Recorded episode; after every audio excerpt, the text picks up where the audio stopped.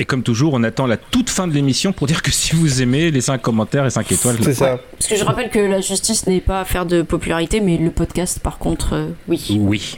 Mais je crois que je, je mettrai cette phrase-là qu'on entend maintenant qui dit qu'il faut mettre 5 étoiles au podcast sur euh, partout où vous pouvez au début de l'émission. Comme ça, ça au début de l'émission et à la fin de l'émission. voilà. Le dernier arrivé est fan de Phil Collins.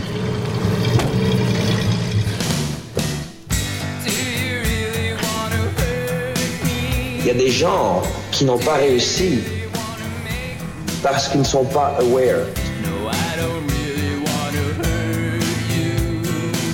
Je vous demande de vous arrêter. Je vous demande de vous arrêter. Mais je veux pas raser Cette moustache, c'est justement ce qui me donne la force d'aller travailler tous les matins Mais voilà, mais c'était sûr en fait C'était sûr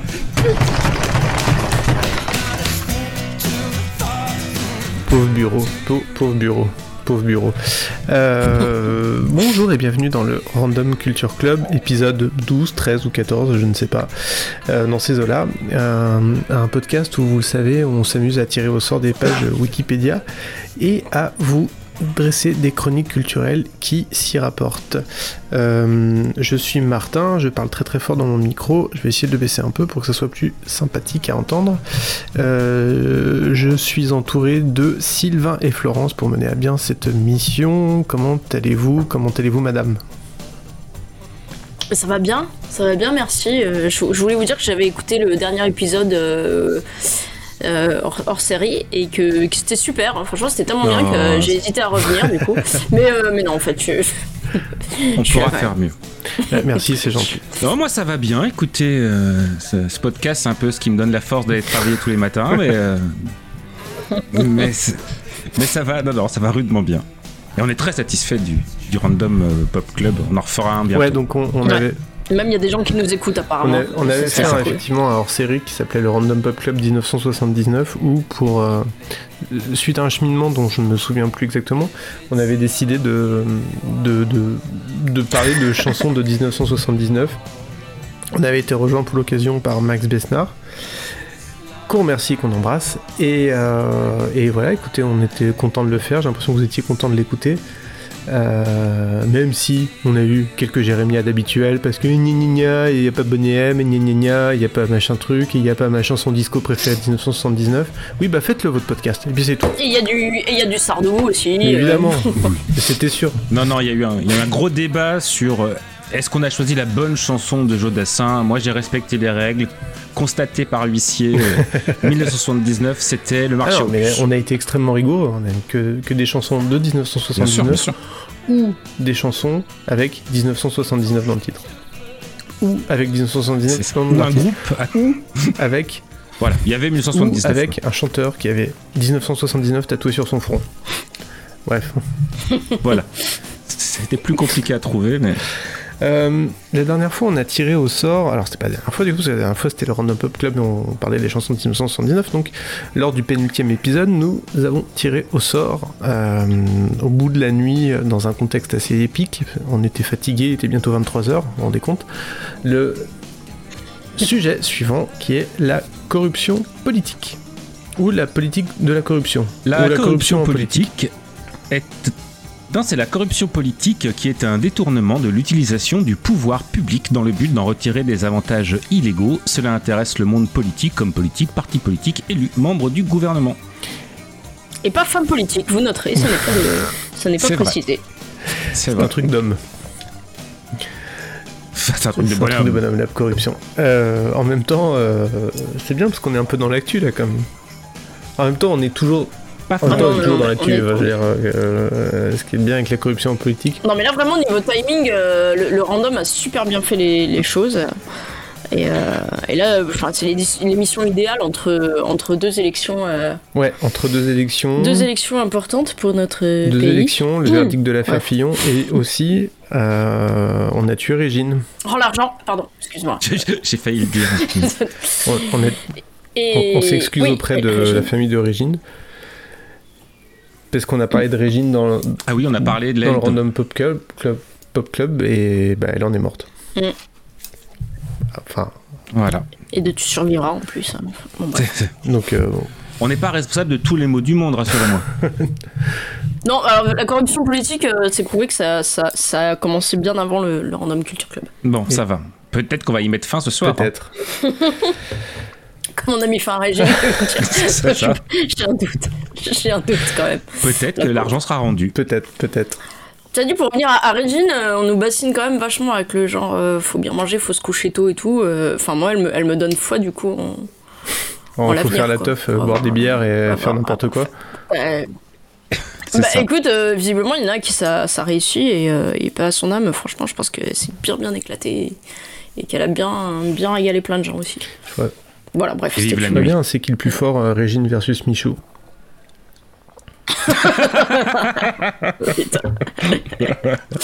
Ok, je veux en être. Bon, allez, on va écouter un jingle et puis après on va on va parler très très vite. La vie est faite d'une multitude d'instants. La mort est un instant unique. Et l'amour? Ça parle de Parler d'amour, c'est la chose la plus difficile au monde. La pudeur s'en mêle, les grandes phrases sont creuses, des petits mots superficiels. Les adolescents, les Roméo et Juliette de ce siècle finissant, ont leur mot à eux pour parler d'amour, comme ceux des générations précédentes. Ils se cachent derrière des formules du genre Elle me branche cette nana. Mais pas toujours. Les romantiques sont toujours là. C'est déjà si difficile de Marre de cette nana là, marre de cette À trois. C'est encore une autre histoire. C'est beau, punaise. putain. Sacré Pierrot. Ah là là là là. Euh, alors on a, on a un programme très très chargé, on va faire trois chroniques, une musique, une ciné, une, euh, une série. Série. Euh, J'aimerais bien commencer par la chronique musicale, si la personne qui est en charge de la chronique musicale est d'accord. Je suis totalement d'accord et totalement parti et partant. Ça n'a pas été simple de trouver un peu de, de- de musique, de chansons qui parlent de corruption. Alors j'avais trouvé un truc un peu obscur, un album qui s'appelait Corruption, Lie et je ne sais plus quoi, d'un groupe très obscur qui s'appelle euh, Nouvel Ordre, mais ça me semblait un peu un truc de droite. Donc je me suis dit, euh, on va avoir des problèmes encore. hein. Déjà la dernière fois j'avais parlé de Michel Thor, euh, ça m'a valu une avalanche de, de commentaires haineux. Donc j'ai trouvé euh, une chanson euh, sur la corruption. Éteignez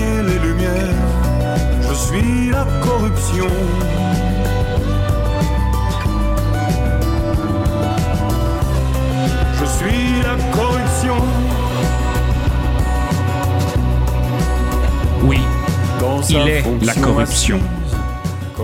La chanson s'appelle Corruption sur euh, une musique de Romain Humeau du groupe Eiffel. C'est extrait du 23e album studio de l'auteur, compositeur, interprète Bernard Lavillier. L'album s'appelait Sous un soleil énorme, il date de 2021. Bernard Lavillier, bon bah vous le connaissez, il est né le 9 octobre 1946 à Saint-Étienne ou à Firnimi, euh, selon les sources? Oui, parce qu'il y a deux sources, on ne sait pas vraiment où est-ce qu'il est né. C'est tout Bernard, ça a une vie faite de mystères, euh, de voyages à travers le monde, euh, une centaine de rencontres et surtout euh, mille métiers. Bernard Lavillier Mais qu'est-ce que tu vas pouvoir faire? Il te reste plus de métier à faire. Bernard Lavillier Ah c'est peut-être obstétricien Ah non tu l'as fait en 80 un jour t'as revendu la moitié de tes Les Fatal Picard, Bernard Lavillier. C'est tellement beau d'avoir une chanson dédiée à Bernard. Lavillier que je me suis dit c'est l'occasion rêvée de vous parler des Fatal Picard. Euh, les Fatal Picard. Alors ils sont pas forcément Picard, on n'en sait rien. La légende dit que euh, le groupe s'est s'est formé à peu près en 2000, que une fois ils ont chanté une chanson avec l'accent Picard et que quelqu'un aurait dit oh là là ce truc en, pita- en Picard c'est trop fatal. Moi je dis pourquoi pas, c'est possible.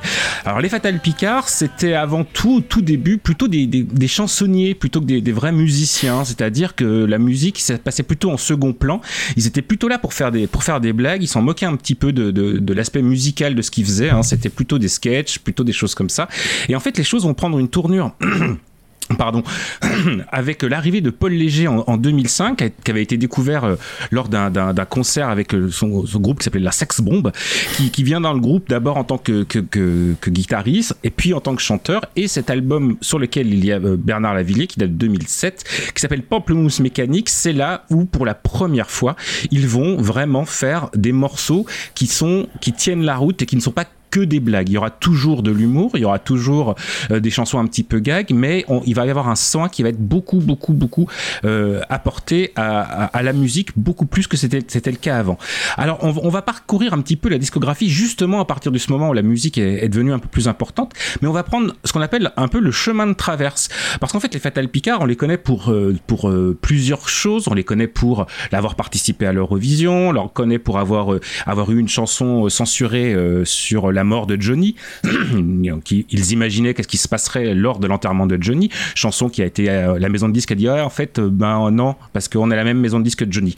Blague à part en fait au début la maison de disque avait dit ah c'est génial on adore on vous soutient et dès l'instant où l'entourage de Johnny a dit ah ben en fait euh, nous on n'aime pas trop la maison de disque a dit ah mais non en fait nous non plus on n'aime pas menteur.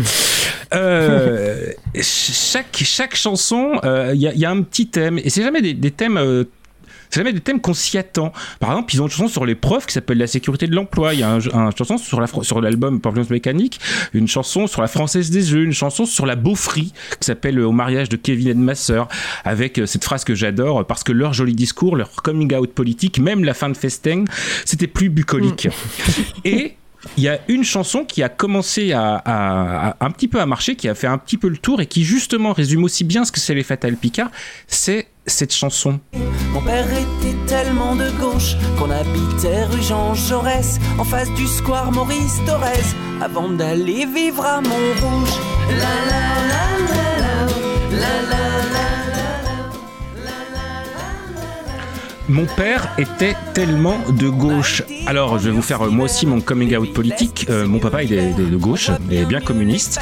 Euh, donc, cette chanson, évidemment, me parle, mais parle aussi à plein plein de gens, parce que c'est un peu tous les clichés du communisme et surtout c'est une chanson qui est un petit peu douce amère. Et en fait cette, ambiance douce amère alors que la plupart du temps c'est quand même les Fatal Picard des choses un petit peu qui envoient du bois hein. il y a beaucoup de guitare tout le temps il y a toujours beaucoup de enfin c'est rock puisqu'ils euh, se définissent eux-mêmes comme un groupe surtout de scène. C'est à dire qu'en fait ils testent leurs chansons euh, sur scène avec euh, avec enfin voilà avec ils font des grandes tournées ils font ils font ils font beaucoup de choses. Et donc chaque chaque chanson euh, est plutôt dynamique. Mais dans chaque album, on trouve des petites chansons qui sont un tout petit peu différents, un petit peu à côté. Sur l'album d'après, qui s'appelait Le sens de la gravité, on va, on va, trouver une chanson, je vous ai parlé des thèmes étranges, il y a une chanson qui s'appelle Le combat ordinaire, qui est une chanson sur les ouvriers, avec cette, cette petite phrase, certains soignent leur peur du vide à coup de 21 avril. C'est assez joli et ça résume beaucoup de choses. Et il y a aussi cette chanson qui est, à mon sens, assez jolie. Moi j'aimerais bien pouvoir me battre en Espagne contre des moulins, pourvu que je sois Don Quichotte, pourvu qu'il y ait des moulins, sous un soleil qui vaut de l'or, avec la mer qui campe au loin, poussant ses vagues au creux d'un port, très loin du canal Saint-Martin.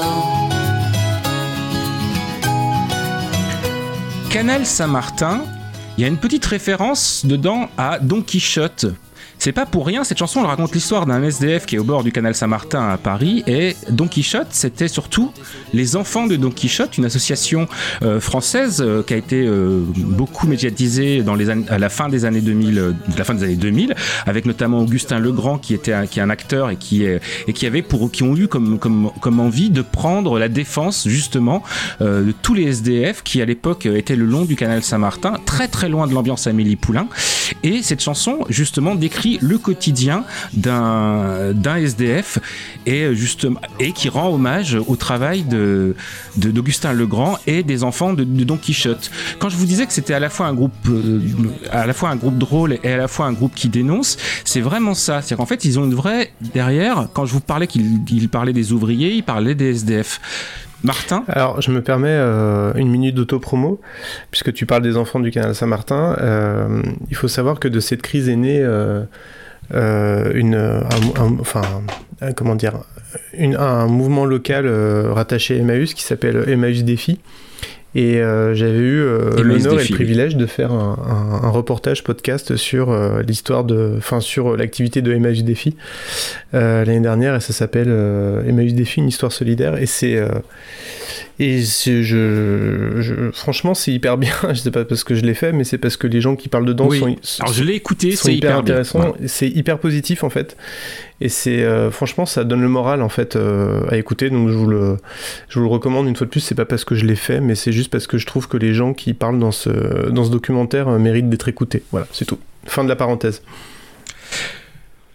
Euh, donc vous l'avez vu, c'est des thèmes qui sont un petit peu à côté. Euh, ils ont même des thèmes sur euh, les gens. En fait, c'est ça qui est assez intéressant chez Fatal Picard, c'est qu'ils parlent des gens. Euh, Il y a une chanson qui s'appelle Noir avec un petit S qui est sur le rock indé, mais pas sur le rock indé vraiment, sur les fans de rock indé, sur ce que sont devenus aujourd'hui les fans de la Mano Negra, les fans de Noir Désir et les fans des Berruriers, bon bah forcément noirs. Et donc ça donne une chanson très très très très enjouée, très très pam pam pam, mais on est sur l'à côté, on est sur Elle que me son déprime, que son- euh, cette chanson. ah bah oui, Euh, on est sur le sur sur l'à côté.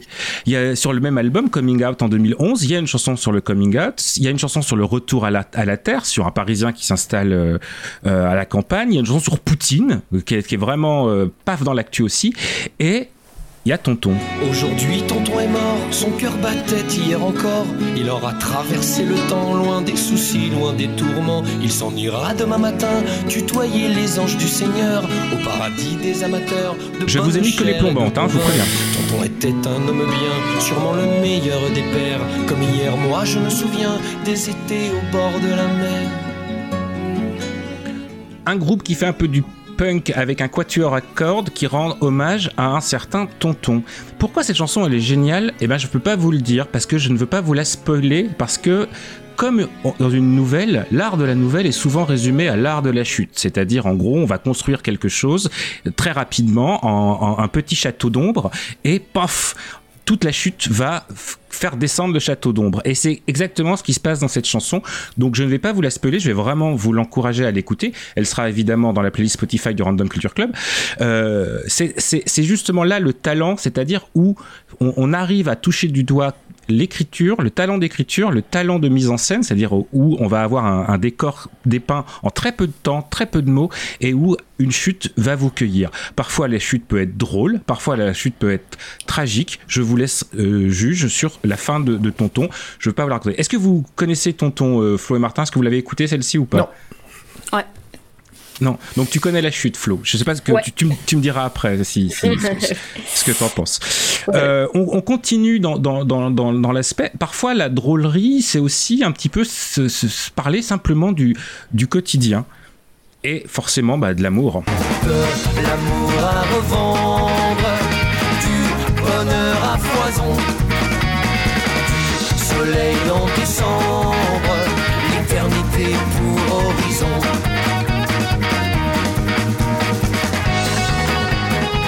Cette chanson sur euh, l'amour à revendre, en fait, c'est un peu les vieux Jack Brel, mais euh, version Fatal Picard. On est, dans quelque chose à la fois de toujours très sensible, très fin, qui va décrire euh, la vie d'un couple entre le début où on a de l'amour à revendre et à la fin on a de l'amour à revendre parce qu'on en fait on en donne plus en fait tout simplement. Donc je vous avais dit c'était très drôle. Mais je vous ai eu parce qu'en fait non c'est super sensible. C'est beaucoup plus fin qu'il n'y paraît. Je, je vous ai appâté avec les vannes comme on appâte les moineaux les pigeons sur le balcon quand on vit sa vie par procuration. Et ben moi je vous ai eu avec les vannes et en fait non vous allez chialer quand même. On continue un, un petit peu euh, sur l'album suivant, en 2013, euh, non, c'était celui-là, pardon, euh, L'amour à revendre 2013, 7ème ciel. Sur deux, sur- en 2016 sortait Country Club avec cette chanson qu'on peut croire quasiment sans sens. Ça s'appelle Le Magnète du Jura. Le magnète du Jura, pas celui du Tarn et Garonne, encore moins celui Il y a plus de guitare là. hein. Je veux le magnète du Jura. Cette chanson est sur les frères Kouachi. Bah. Alors oui, ça peut vous paraître chelou. En gros, ça raconte l'histoire d'un mec qui fait un massacre pour avoir le magnète du Jura. Et il est prêt à tuer tout le monde pour ça. Et donc, le, le- le- le texte raconte l'histoire d'un mec qui veut tuer tout le monde, qui veut buter tout le monde, qui tient des gens en otage pour... euh, pour, pour, pour avoir son putain de manette du Jura. Et en gros, c'est ça. Ils essayaient de dénoncer l'absurdité des terroristes, l'absurdité de, de, de, du monde.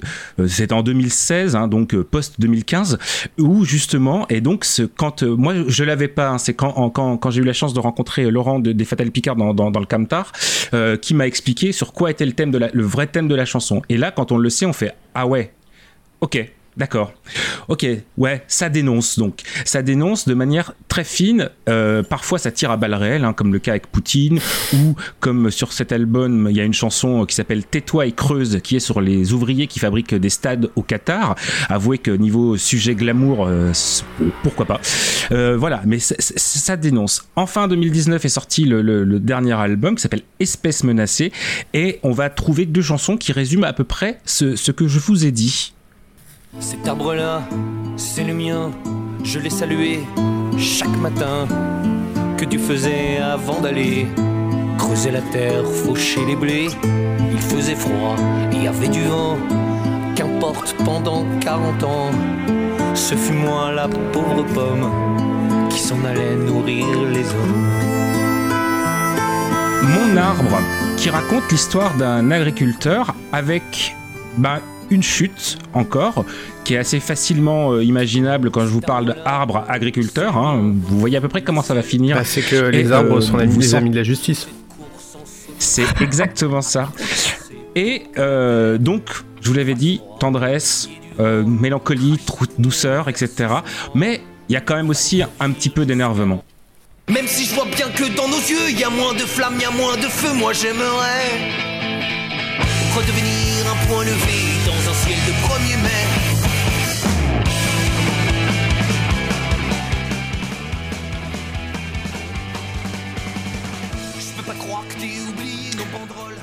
Dans un ciel de 1er mai, une chanson qui dit que ben voilà, il faut pas se laisser avoir, il faut, euh, il faut, on veut revivre euh, le point levé dans un, comme dans un soir de 1er mai avec une chanson qui est très énergique. Sur leur site, ils ont cette déclaration quand on leur dit euh, vous êtes engagés, ils disent bon non, nous on fait des concerts, on fait pas des meetings, et ils disent nos chansons véhiculent une certaine idée de l'humain qui ressemble beaucoup à celle que la gauche au sens large a pu défendre depuis ses origines, mais la gauche dite de parti n'a pas la des idées de gauche.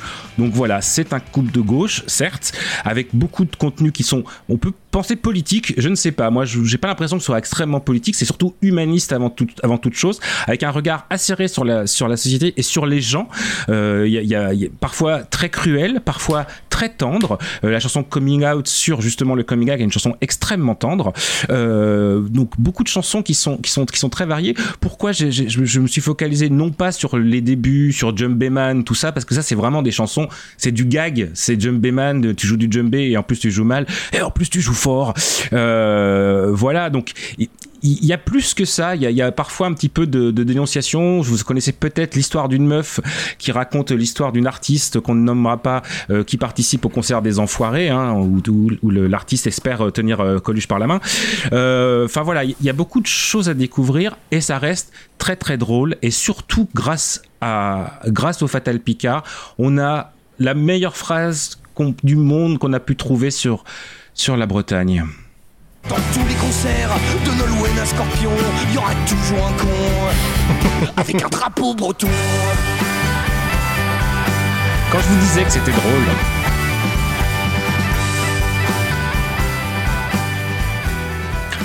Voilà, sur le Random Culture Club, vous aurez les chansons donc les plus déprimantes des Fatal Picard. C'est cadeau, ça nous fait plaisir, mais ça vous changera des chansons qui font rigoler, tout ça. On fera peut-être, si vous êtes suprassage, les, les chansons les plus drôles des Fatal Picard. Je vous encourage à le découvrir. J'ai essayé de prendre un petit chemin de traverse, de pas tomber dans les chansons, les trucs les plus connus, mais de vous parler des un petit, un petit, un petit pas d'à côté, comme on dit, euh, comme on dit vulgairement. Bah, merci beaucoup. Voilà pour moi. Tout ça grâce à Bernard Lavillier. Merci Bernard. Ah, à noter que cette chanson-là euh, qui, passe se termine sur un concert du Mourine en plus. C'est ça, il n'y a, pas de, a pas de hasard. L'accident bête. Coïncidence? Je ne pense pas. Merci Sylvain, euh, c'est cool. Enfin, franchement, euh, tu sais, je, je, suis pas persuadé. Enfin, je, malgré leur passage à l'Eurovision, qui, qui, est, qui, est, quand même le truc le plus what the fuck qu'on pouvait imaginer. Euh, c'est vrai. Et pourtant, l'Eurovision, c'est. Sachant qu'on avait déjà eu Sébastien Tellier comme euh, What the fuck inattendu. Euh, malgré ça, je pense qu'ils sont quand même pas très très connus. Enfin, moi, en tout cas, euh, j'avais jamais écouté jusqu'à aujourd'hui, quoi. Euh, alors, je vais pas prendre mon cas pour une généralité, mais mais en tout cas, je, je, je, si, si je peux me permettre, ce matin. un des, une des choses aussi qui est, qui est, qui est, qui est, qui est pas mal les concernant, c'est qu'à un moment, ils ont très vite fait le choix de, l'autoproduction. C'est-à-dire qu'ils ont signé chez une major, mais après, en fait, ils ont financé tous leurs disques, leurs disques live, euh, les, certaines tournées, et les disques, même maintenant, le prochain disque euh, va s'appeler Le syndrome de Godborg. Euh, c'est, c'est, il y a la chanson qui est sortie, qui est, assez rigolote, en fait. En gros, c'est comme le syndrome de la tourette, sauf que là, la maladie de Godborg, c'est quand tu dis tout ce que tu penses, mais sans filtre, quoi. Et en gros, ils financent tout ça par crowdfunding et donc ils, ont très souvent euh, 1000, 100 000, 100 000 euros pour faire un disque, ce qui est très confortable et ça leur garde une, autonomie et une liberté. Donc ils ont aussi mis en application ce qu'ils ce qu'ils disent, c'est-à-dire que c'est facile quand on vit bien chauffé de, de, dire ah là là il faut, il faut baisser le chauffage. En, tout cas, euh, moi ce qui m'a vachement touché et intéressé quand j'ai découvert euh, ce matin euh, les Fatal Picard, c'est que, alors, musicalement, euh, je, musicalement, je t'avoue que j'avais un peu peur. Surtout sur les premières notes et les, premières, euh, les premiers trucs que j'ai entendus, je me suis dit, oh là, ça va me ramener vers des trucs que, que je veux plus écouter, que j'écoutais quand j'étais tout jeune et dont je veux plus, tu vois, genre les VRP ou, euh, ou des trucs comme ça. Mm. Et Ludwig van 88. Ah, ouais, je me mets un peu à côté. Et finalement, en fait, c'est un autre délire quand même, malgré tout. Effectivement, euh, musicalement, tu sens que c'est pas. C'est pas, c'est pas aussi. Euh, c'est pas aussi euh, fin que du Michel Sardou, par exemple. Mais euh, en tout cas. euh, non, non, mais euh, non, ce que je veux dire, c'est que, enfin, tu sens que leur point fort, c'est quand même beaucoup l'écriture et l'incarnation, quoi, de, de ce qu'ils racontent. Et, euh, et ouais, j'ai pris énormément de plaisir à découvrir ça euh, ce matin. Et j'ai tout de suite compris pourquoi tu les avais choisis au-delà de, du point Bernard Lavillier. Mais oui, oui, c'est politique sans être politisé. Et, euh, et même si on sent qu'ils ont une sensibilité Est-ce que politique. tout mais- n'est pas politique euh, Tout. Oui, tout évidemment.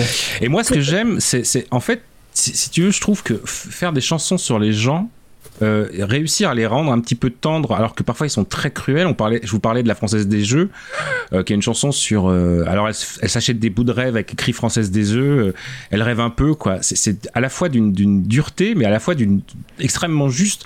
La sécurité de l'emploi sur les profs, je pense que. Enfin, je sais pas si- s'il y a des profs qui nous écoutent. Si vous nous écoutez, dites-le nous. Mais écoutez la sécurité de l'emploi, je veux dire, la chanson sur les profs, elle est elle est à mourir de rire, mais à la fois elle est extrêmement tendre sur, sur, sur.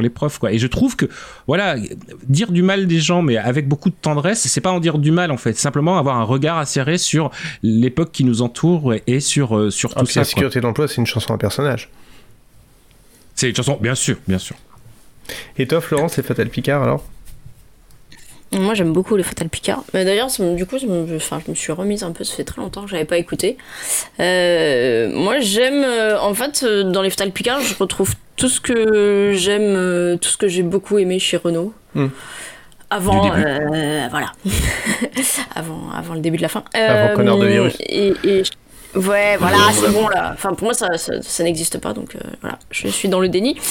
Et, euh, et voilà, et je retrouve vraiment cet esprit, comme tu dis, de dépeindre des, gens, euh, de, dépeindre euh, des gens, enfin des, humains plus ou moins sympathiques, mais toujours avec beaucoup beaucoup de tendresse et beaucoup beaucoup de compréhension, et, et toujours avec une sorte de contexte en fait qui les place, qui les place dans un milieu, qui les place dans un univers et qui explique ce qu'ils sont. Et, et bah, du coup, euh, voilà, moi, j'aime bien. Euh, bon, après, là, tu nous as vraiment fait euh, joie de vivre la playlist de Mais c'est Fatal mais, mais voilà, mais pour moi, c'est comme Renault. Enfin, c'est pas, c'est pas du tout comme Renault, je veux dire. Mais le, le, le, le côté, le côté, il y a des choses vraiment, des, des chansons qui sont de la pure déconne et qui sont vraiment très fun et, et, euh, et très bah voilà quoi très amusante et avec euh, avec pas mal de tournures de phrases enfin vraiment euh, un gros sens de l'écriture et de l'autre côté des trucs beaucoup plus bah beaucoup plus tendres beaucoup plus euh, voilà quoi beaucoup Mhm. plus qui analysent la qui analysent la société et, euh, et de manière générale, euh, c'est vrai que, enfin, je, je pense qu'ils ont plein d'influences et que, en, en gros, euh, un peu la plupart de leurs influences, c'est des choses que j'ai aimées ou que j'ai écoutées ou que j'aime encore ou que j'écoute encore. Mhm. Donc, euh, donc forcément, euh, pour moi, c'est un assez bon, euh, un assez bon délire, quoi. Moi, vraiment, hein, je veux dire, euh, la chanson euh, Canal Saint-Martin, c'est vraiment une chanson qui me touche au plus haut point. Et euh, dans tous les concerts, enfin, il y aura toujours un con avec un drapeau breton. C'est la chanson Ah qui me ouais, fait mourir au plus haut point. C'est-à-dire que Oui. c'est ça aussi que j'aime. C'est-à-dire, c'est ce côté alternance de joie et de peine où, bah, dans le même disque, ils sont capables et de me faire beaucoup rire et de, de me, de me toucher et de m'émouvoir. Et je trouve que réussir à faire ça, c'est c'est- c'est- c'est- c'est pas facile. Euh, Non, c'est pas facile. ouais. C'est ce que j'ai toujours aimé, bah, que ce soit chez Renault, mais chez, aussi chez Brassens, aussi chez Brel. euh, enfin, vraiment, ce- ce- cette, cette alliance des, des deux. Et, et, enfin, moi, je trouve que c'est ça qui, qui fonctionne, quoi. Alors, je, je dis, euh, il y aura toujours un con avec un drapeau breton. C'est pas le vrai titre de la chanson, hein, vous l'aurez compris. Ça s'appelle À la vie, à l'armor. je pense qu'il y a un jeu de mots. Mais euh, oui, en plus, euh, voilà, en plus, il y avait quand même une petite, euh, petite référence, euh, référence finale. Et non, voilà, du coup, j'étais super contente que tu parles des, des Fatal Picard parce que ça m'a permis de me replonger dedans et ça faisait un petit moment. Et, et ben, c'est bien, je suis bien contente. Tu vois, par exemple, j'ai redécouvert comment c'est bi- Biture, chasse, non, chasse, pêche et Biture Ouais.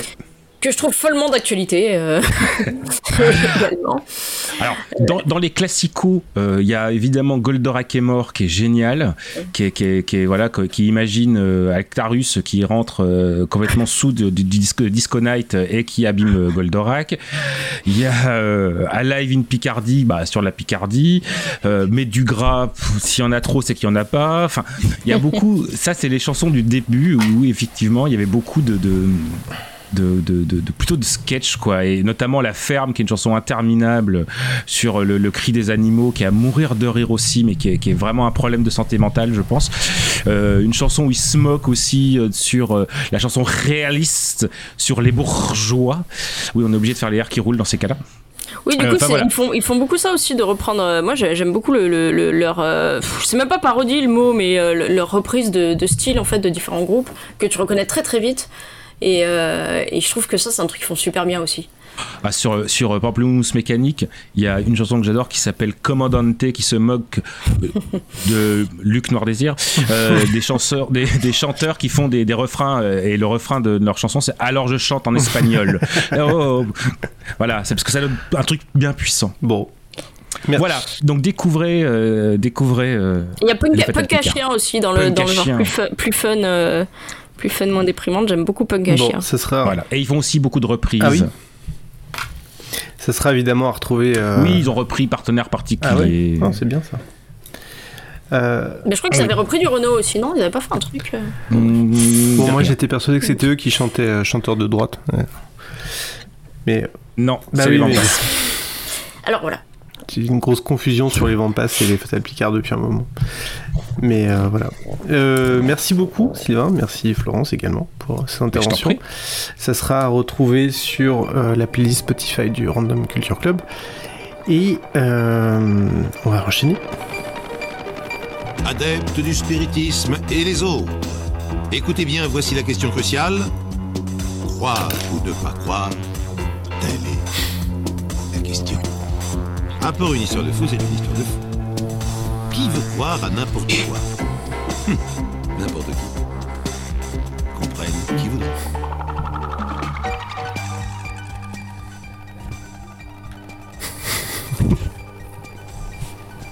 Ça me semble relativement clair. Je pense que dans nos auditeurs, des gens tremblent. Ils savent très bien qu'on parle Est-ce d'eux. que est-ce qu'il y a d'autres podcasts en France? Ou à Si l'étranger tu te sens visé, c'est que tu l'es. Est-ce qu'il y a d'autres podcasts en France ou à l'étranger qui ont du François de Roubaix dans leur jingle? Ah Je pose Non. la question. Je pose la question. C'est du, du, du, du podcast de niche, ça. C'est du podcast de niche, ouais. Non, non, non, euh, non. euh, C'est, les autres qui sont en dehors de la niche et qui ont tort. Euh, tout le monde ça. est François de Roubaix. Euh, je suis sûr qu'on trouvera un, un prétexte un jour pour parler longuement de François de Roubaix. Euh, pas la plongée. On fera une Pas- pas spéciale, la plongée, pense. c'est tout ce que je vous demande. Mais euh, voilà. non. Euh, on parle de série ou on parle de film? C'est ça que je voudrais savoir. Là tout de suite maintenant. Euh, moi, je parlerais bien de série parce que du coup, je peux enchaîner euh, Vas-y. avec la. Vas-y. Vas-y, du de coup, série. On a une, on a une Parle donc transition. de série, euh, Florence. Ou de Parlons de séries, mais dire. avant faisons une petite transition musicale parce qu'il paraît qu'il y a des mini-séries ou euh, ouais mini mini-séries. Euh, et avant, je, je voudrais faire une transition musicale parce qu'il paraît qu'il y a des gens euh, que je ne dénoncerai pas, mais comme Martin qui s'est dénoncé tout seul, qui qui confondent les Fatal Picard et les Vampas en fait. Et moi, je vais vous parler d'une mini-série et, et du coup, je vais je vais l'introduire en, en musique avec un titre qui n'est pas des Fatal Picard. Je me lève pendant la nuit pour voir le soleil briller. Mes enfants écoutent Booba, ils ont le droit. Y en a qui n'aiment pas les Smiths, d'autres qui n'aiment pas la police. Faut de tout pour faire un monde, c'est politique. Politique. C'est politique. Politique. Politique. Donc moi je vais vous parler d'une série bah, qui est très politique, hein, comme le disent les Vampas, puisque absolument tout est politique, euh, et euh, qui est euh, d'un créateur bah, qui lui aussi est très très politique. Et cette série, enfin mini-série en fait, mini-série de 6 épisodes euh, de 45 minutes environ, ou de, euh, selon comment c'est découpé, euh, de- de- des fois de 3 épisodes de, de, de 2 heures. De parce deux que, heures. ouais, sur my canal, je crois qu'il est diffusé, euh, il est diffusé comme ça. Et cette série, c'est Show Me a Hero, de, enfin créé par David Simon, coécrit par David Simon et William Zorzi, et réalisé par Paul Haggis. Euh, Paul Haggis à qui on doit, euh, entre autres, Walker Texas Ranger. Faites ce que vous voulez de cette information, mais je ne pouvais absolument pas la garder pour moi. Euh, alors pourquoi j'ai choisi Shomi a Hero euh, Pourquoi j'ai voulu vous parler de cette série? Alors il y a plusieurs, euh, plusieurs arguments. Déjà Euh, parce que c'est génial. Voilà, le premier n'est pas des moindres. C'est parce que c'est. David Simon et que donc c'est génial, puisque c'est- c'est David Simon est, est génial en fait dans le dictionnaire, c'est des synonymes, c'est juste à côté.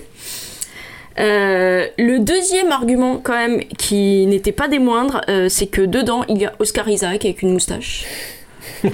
et, euh, Ce qui est toujours mieux. et ça, et ça pour moi, enfin vraiment c'était déjà Oscar Isaac de, de base, mais avec une moustache. Enfin pour moi c'était quelque chose, on pouvait difficilement passer à côté. Euh, et puis, puis parce que c'était plus ou moins dans le sujet, parce que le sujet, je vous rappelle, c'est la, euh, la corruption euh, politique. Alors là, la série, ça parle surtout de politique, mais n'empêche que la corruption, en fait, elle est un peu quand même partout, euh, partout en politique, si vous voulez mon avis, et qu'elle est un peu, euh, un peu quand même dans le film. euh, Enfin, elle est un peu, elle, elle, comment dire, elle a une place assez importante finalement dans la, dans la série. Donc, donc voilà, donc Show Me Hero, c'est donc une série d'HBO, comme je vous l'ai dit, 6 épisodes. Alors déjà, il y a un casting qui est extra. Euh, c'est un casting 4 étoiles. Euh, Il y a Jim Belushi, Winona Ryder, Alfred Molina, Catherine Kinner, Joe Bental, Bob Balaban. Et alors pour les fans de The Wire, puisque David Simon est évidemment aussi le créateur de The Wire euh, et de plein d'autres séries géniales euh, comme euh, Trem, Generation Kill, euh, euh, quoi d'autre, Plot Against America euh, et une dernière là qui vient de, qui vient de commencer. Mais on a dit qu'on parlerait pas trop de The Wire, alors je vais pas trop en parler. Mais quand même, pour ceux qui ont vu The Wire et qui l'ont aimé, vous pouvez jouer à retrouve les acteurs de The Wire dans euh, dans Show Me Your Hero euh, qui, qui, qui sont euh, disséminés un peu par-ci par-là et des fois dans des rôles euh, genre de 2 secondes et demie, le gars du bureau, le gars du bureau qu'on avait vu dans The Wire. Mais il y a Clark Peters par contre qui reprend un rôle assez, assez important lui dans la série. Euh, Me the Hero, ça raconte quoi? Alors d'abord le titre. Euh, le titre est tiré d'une euh, citation de Fitzgerald euh, et la citation intégrale est Show me a hero and I'll write you a tragedy. Donc montrez-moi un héros et je vous écrirai une tragédie. J'adore ce titre, j'adore cette citation. Je vais pas l'expliciter parce que c'est comme toutes les citations, je pense que chacun il comprend un peu ce qu'il veut. Euh, mais c'est une citation à laquelle j'ai beaucoup beaucoup pensé ces derniers temps, euh, notamment avec, euh, avec l'Ukraine, avec le président, enfin voilà, c'est un truc qui m'est revenu un petit peu en tête. Et ça raconte une histoire vraie, c'est tiré d'un livre de Lisa Belkin, qui, était, qui était journaliste aussi. Et ça raconte en fait comment. en- Enfin, l'histoire se déroule sur 5 ans, de 1987 à 1992, ce qui explique entre autres la moustache de Oscar Isaac, évidemment. Euh, ça raconte comment euh, à Yonkers, qui est une, euh, une petite ville de l'État de New York, il, a été imposé de créer des logements sociaux.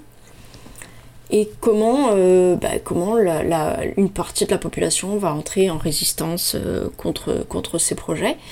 Et, et le personnage principal, qui est donc Nick Wassisko, qui est interprété par, par Oscar Isaac, est un, est un homme politique jeune, qui a 28 ans, et qui va devenir euh, assez tôt dans la série le, nouveau maire de Yonkers. Et il va le devenir d'une manière un petit peu particulière parce que euh, le maire précédent, qui est incarné par Jim Belushi, euh, bah, laisse traîner un peu ce projet de, de, construction de ce qu'on appelle un housing project, c'est-à-dire de, logements sociaux dans sa, dans sa ville. Et, et Nick lui, comment dire, va, hum, euh, va gagner la campagne, va, faire campagne sur le fait de s'opposer, quand il sera élu, à ce projet.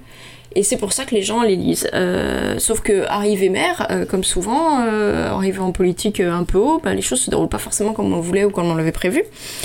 Et, et donc il va, il va pas pouvoir s'y opposer puisque tout simplement il y a une décision de justice euh, bah, qui, qui, impose ça et il y a des sanctions qui sont prises contre la ville qui sont extrêmement sévères. C'est-à-dire que la ville est condamnée euh, à des amendes très très très lourdes et à, quasiment à la faillite s'il n'obtempère pas. Donc il va euh, un peu retourner sa veste et puis il va surtout réaliser petit à petit aussi que, bah, que le projet il est pas si, il pas si con que ça. Voilà, et donc bah, ça va raconter sur ces cinq années. Et comme toujours avec David Simon, on est dans une œuvre, euh, dans un univers en fait. Et donc on va, on va vivre cette histoire à travers plein plein de petites histoires individuelles qui vont euh, toutes s'entremêler.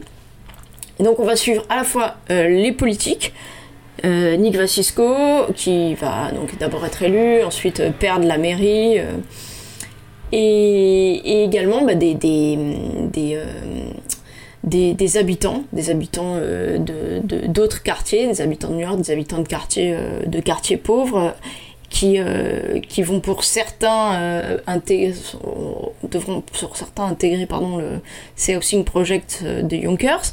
Et on va suivre également bah, des habitants de Yonkers qui s'opposent qui s'opposent à ce projet.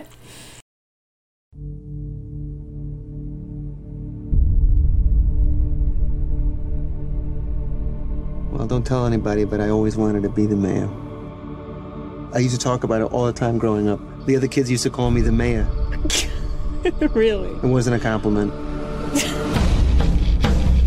The city intentionally segregated its housing for 40 years. The whole damn city government's white.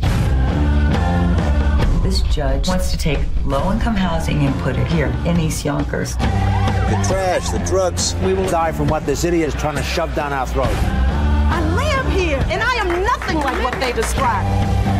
So what are you gonna do? It's that guy from Yonkers again asking if he can get any help from the state of New York. Stand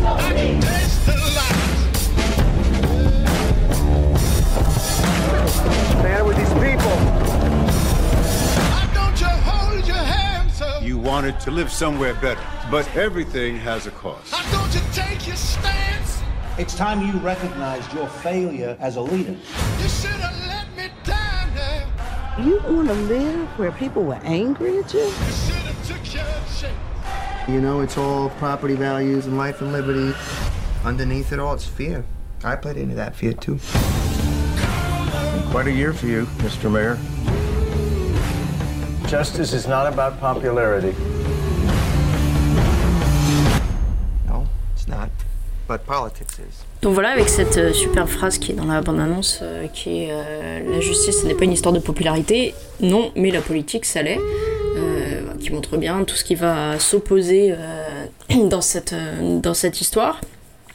Euh, alors, comme je disais, avec David Simon, on est toujours vraiment immergé. C'est-à-dire que tout à coup, on est dans un, dans un univers et euh, tout à coup, on connaît ces gens. Et pourtant, c'est une mini-série, hein, donc c'est pas quelque chose comme The Wire qui s'étale sur plusieurs saisons.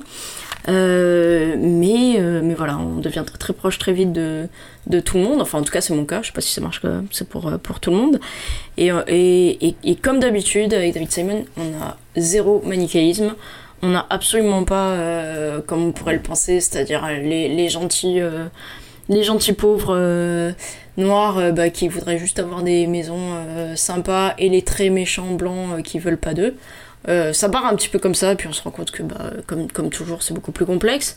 Et le personnage principal d'Oscar Isaac, euh, qui est, c'est un, personnage très complexe, qui est vraiment, qui incarne plein de choses, qui est tour à tour idéaliste, opportuniste, courageux, humaniste et salaud, accessoirement parfois aussi.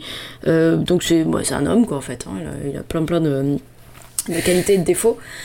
Et, et, euh, et pour quand même parler un peu de The Wire, il fait vraiment écho au personnage, à mon avis, de Tommy, de Tommy Carcetti, en fait, qui, Mm. euh, qui dans The Wire euh, devient maire aussi, et qui est au départ totalement idéaliste et tout, et, et, qui, qui est broyé par la, la machine politique, parce qu'à un moment donné, il y a, y, a forcément, y a forcément un truc qui fonctionne pas, c'est que pour mettre des choses en œuvre en tant que politique, des choses qui nous tiennent à cœur, des choses qu'on veut vraiment faire parce que j'en sais rien, on croit à telle ou telle cause, mais le, premier pas c'est d'être élu. Et en fait, euh, être élu euh, de manière totalement clean et euh, totalement, et totalement honnête, c'est compliqué. Et donc il y a une espèce de paradoxe toujours à, à, montrer des politiques qui, même s'ils voudraient à un moment donné faire le bien pour des raisons X ou Y, bah, sont contraints de passer par tout, tout un, un tas de saloperies sur, le, sur le chemin et de se perdre euh, souvent, souvent en route évidemment. Euh, alors l'immersion en plus elle est encore plus importante dans cette, euh, cette mini-série là parce qu'elle est tirée vraiment de, faits réels et que les personnages aussi sont chacun tirés de faits réels. D'ailleurs évidemment je, je spoilerai pas la fin mais, mais par contre dans le générique final on voit des photos des, des, des, des personnages et des, et des personnes ayant existé.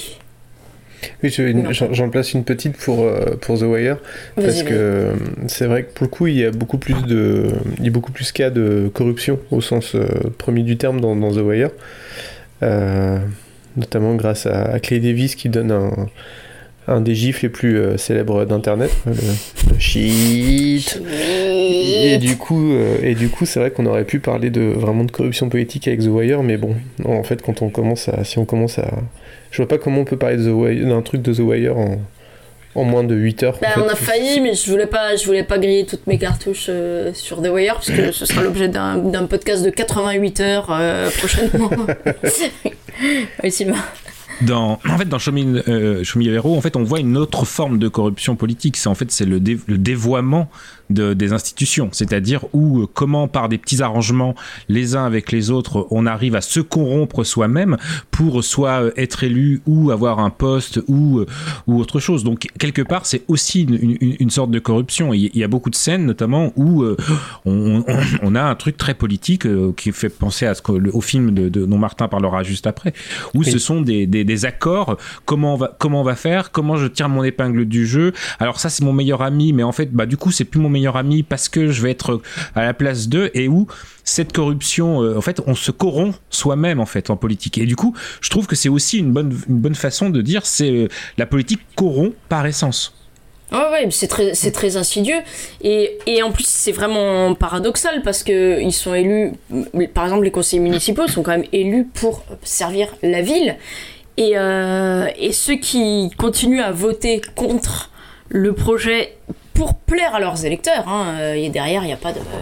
c'est des gens qui, au final, on se rend compte que pour la plupart, euh, ils n'ont pas un vrai avis tranché sur la question. Euh, ils, essaient juste de faire plaisir à, leurs électeurs pour s'assurer des postes euh, futurs. Et, ils finissent par mettre la- quand même la, la ville en, en- quasiment en faillite, en fait, en banqueroute, pour faire plaisir à des électeurs. Et du coup, oui, c'est une corruption qui est très, très, bah, très, très insidieuse parce que, à un moment donné, on dirait que il y a d'un côté les, gens de la ville, d'un côté, on va dire les habitants, et d'un côté la ville. Et, et ils arrêtent de servir la ville dans sa globalité pour servir certains. euh, certains habitants qui sont en plus quand même minoritaires, euh, même si comme dans la vraie vie c'est eux qui gueulent le plus fort. Évidemment. Et en fait, tu l'as dit tout à l'heure qu'il y avait des amendes qui étaient extrêmement chères puisque ça commençait à 100 dollars par jour et après ça multipliait au fur et à mesure. Donc, Ouais, en euh, 22 vous jours, imaginez, euh, hein, en 22 en jours, 22 ils, jours, mettent, ils mettent la ville en faillite en fait. Et qu'il a fallu finalement que euh, la ville soit commence à dire bah voilà euh, si on veut payer il va falloir qu'on licencie 630 personnes et que les, les, les, gens qui étaient contre le projet disent ah non mais attendez dans la liste des gens là que vous allez virer il y a machin je le connais on a on fait un barbecue tous les dimanches. Ah non puis lui je le connais aussi parce qu'en fait je suis le parrain de sa fille et en fait il a fallu qu'il y ait de l'humain enfin qu'on ramène de l'humain pour que les hommes politiques arrêtent de d'être euh, des, des, des, hommes politiques, c'est-à-dire en disant ah non mais attendez, je, on est en train de faire n'importe quoi. Ouais, ouais bah, mais c'est ce que fait très bien David Simon tout, toujours, c'est de remettre euh, l'humain euh, au, au, centre de, de la question. Euh, et là, effectivement, parce que les autres humains, on va dire, ils sont. Bon, les autres humains, ceux qui militent contre, ils militent contre. Alors, la, la position officielle, c'est ça va dévaluer nos, nos, logements et on n'a pas le même niveau économique. Et bon, là, évidemment que la, cause sous-jacente, c'est euh, ils sont noirs et pas nous, euh, ils sont hispano et pas nous. Avec derrière quelque chose de très très fort parce que le. Enfin, ça, parle absolument de tout, hein, parce que le juge qui a, qui a ordonné ça est juif. Donc derrière, il y a cette espèce de, d'antisémitisme aussi euh, latent. Enfin, on, voit vraiment une meute de, d'habitants surexcités. Et au milieu de cette meute, eh ben, on va extraire quand même quelques, gens euh, qu'on peut sauver, c'est-à-dire des gens avec des, vrais cerveaux. Et, euh, et encore une fois, ceux-là, de la même manière que les politiques, hein, on va les, les, extraire de la meute euh, eh ben, en replaçant l'humain, c'est-à-dire qu'on a ce personnage d'une d'une femme qui milite euh, très très fort euh, contre, contre ça parce qu'elle elle tient beaucoup à sa maison, qu'elle veut pas que ce soit dévalué, parce qu'elle a peur que ces gens vivent pas comme elle, etc. Et comment, euh, comment elle, elle va évoluer, comment ce personnage-là va évoluer? Eh ben, En rencontrant des vrais autres humains de, d'en face, c'est-à-dire tout à coup, tout à coup, ça va plus être ces gens-là, ceux qui vont arriver, mais tout à coup, elle va s'adresser à des gens qui ont un nom, qui ont une vie, qui ont une famille, qui ont une existence et, quand le vrai contact se crée, bah, en fait, tout à coup, euh, les choses peuvent fonctionner. Euh, c'est, euh, alors, c'est vraiment un mélange cette mini-série de, bah, de vraiment de, à la fois de noirceur, de désespoir et, de, des pires saloperies de, de, l'homme contre, bah, contre les autres. Et en même temps, comme toujours, encore une fois, comme comme dans Génération Kill, comme dans The Wire, comme tous les, tous les David Simon, c'est ponctué d'espoir en la vie, euh, de, de, de touches où on se dit non mais en fait finalement c'est pas perdu et finalement peut-être que si on arrivait à, à, à, amorcer certains types de communication et certains types de, de, de, choses entre les gens, euh, bah peut-être que tout serait pas tout serait pas foutu. Euh, alors pour pour revenir au, au titre, euh, bon bah voilà cette citation elle montre bien quand même que que le personnage d'Oscar Isaac il est au centre et euh, et que bah en fait euh, pour pour qu'il y ait un héros il faut euh, derrière une une, une, une bonne tragédie. C'est-à-dire en gros que n'importe quel homme parce qu'il n'est pas au-dessus de la, de la masse à la base hein, euh, peut se révéler plein de choses courageux ou autre chose d'ailleurs si les circonstances si les circonstances l'exigent et si les circonstances mènent mènent à ça et, euh, et, voilà, et, et, voilà, moi, enfin, je trouve que ça aborde en, en, en six épisodes, mais on a l'impression que ça dure dix fois plus longtemps. En même temps, ça passe très très vite, et en même temps, on a l'impression ouais. que ça.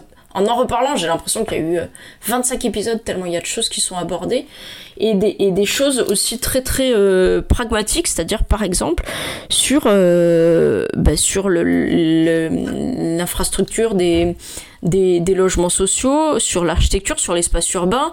C'est-à-dire qu'il y a des grandes discussions de oui, mais vous avez vu leur, leur project, c'est-à-dire les, les, les, cités où ils habitent, bah, tout est détruit et des vraies réflexions de mais pourquoi c'est détruit? Est-ce que c'est parce qu'ils en ont rien à foutre de leur euh, truc? Non, mais à un moment donné, c'est parce qu'il y a des espaces communs, que donc dans ces espaces communs il se passe des choses, parce que et donc une réflexion sur bah peut-être que si on, on leur donnait des, des... c'est ouais c'est fascinant. Et, et, celui qui a qui a, qui a qui a qui a lancé cette théorie que bah déjà euh, sans espace commun, Newman, bah, voilà, Oscar Newman, Oscar Newman.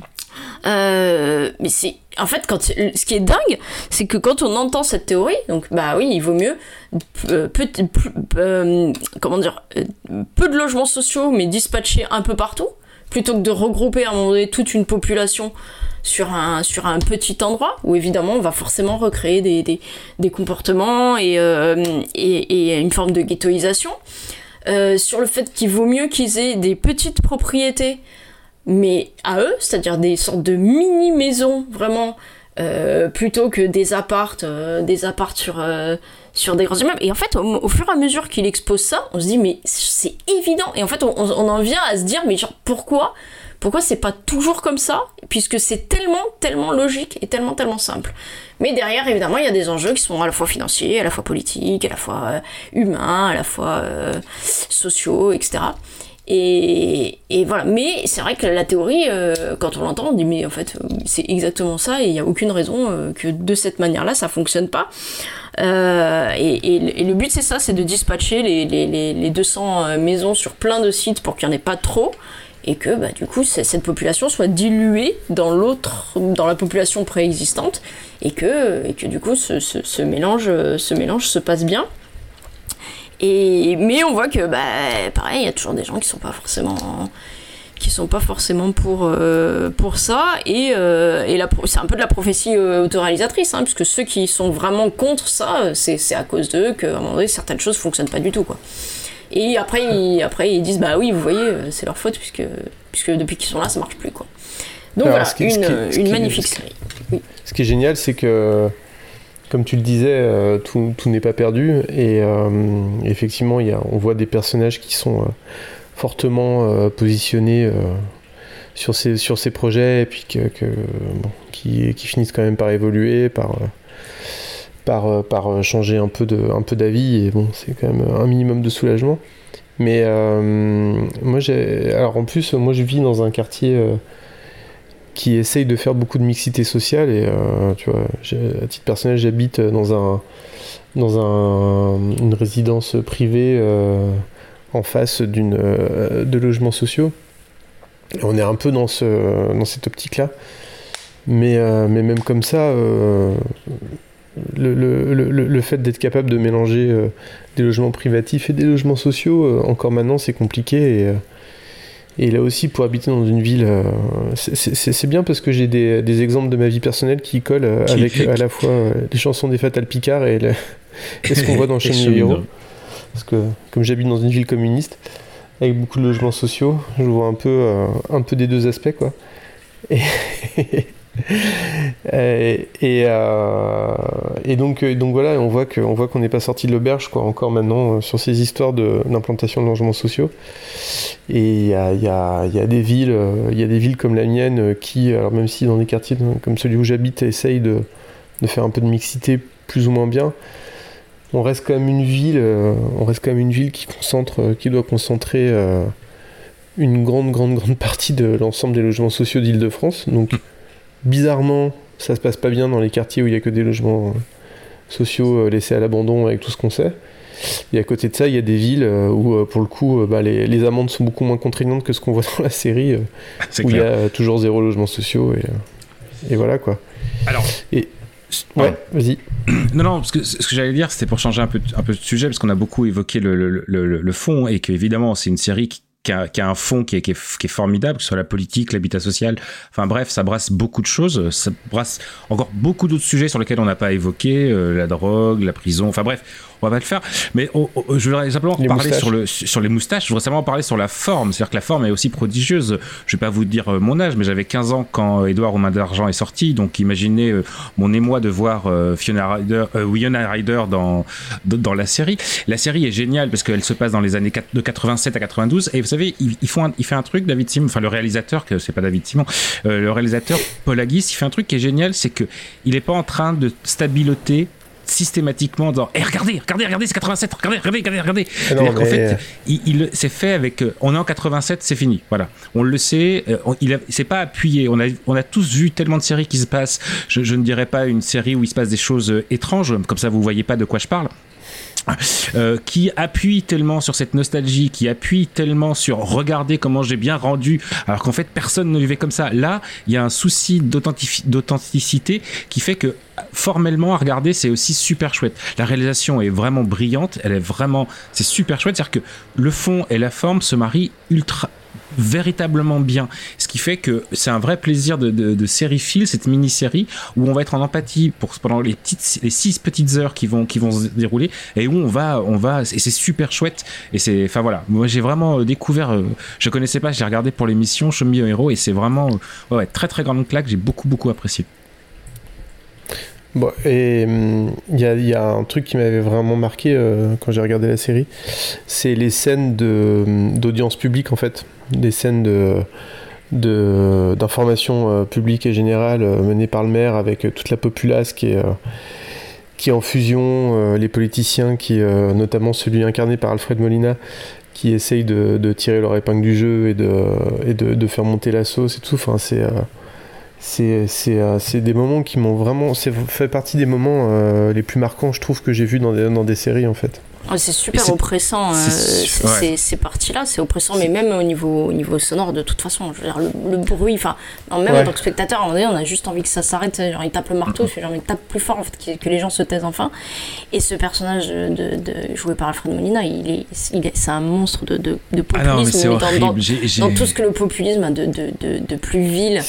Et, euh, et même il fait des mises en scène en fait où il va dans les, dans les quartiers Ouais. et il prend des photos, des photos totalement anodines, mais genre de gosses en train de jouer à la bagarre pour montrer qu'en fait c'est des sauvages alors que c'est totalement sorti du contexte. Et là aussi, on, ce qui nous est très très bien montré, c'est comment des gens euh, sensés, des gens intelligents, donc ce personnage qui va, qui va évoluer, cette femme qui, qui va d'abord être contre et puis fi- finalement une fois que, une fois que c'est fait, euh, qui va vraiment aider à ce que le projet se déroule bien.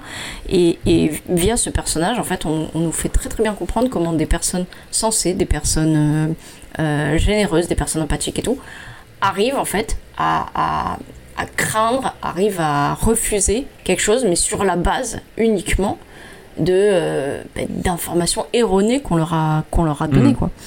Et, et on pourrait se dire, ouais, bah, en même temps, c'est en 88, je veux dire, elle, elle a pas accès à autre chose que les photos qu'on lui montre euh, où ils disent, regardez, c'est des sauvages et ils vont arriver chez vous, quoi. Mais, euh, mais en même temps, on se rend compte que bah, de nos jours, on a accès à tout et que finalement, bah, c'est pas exactement- mieux, hein. C'est exactement pas mieux, c'est voire même pire parce que, bah, parce que le- les, les, les informations erronées se diffusent à, à plus grande échelle encore et de manière encore plus rapide, quoi. Oui, euh, attends, j'ai mon chat qui dit miaou. euh, Il a, bien, il, a bien, il a bien raison. C'est probablement un signal.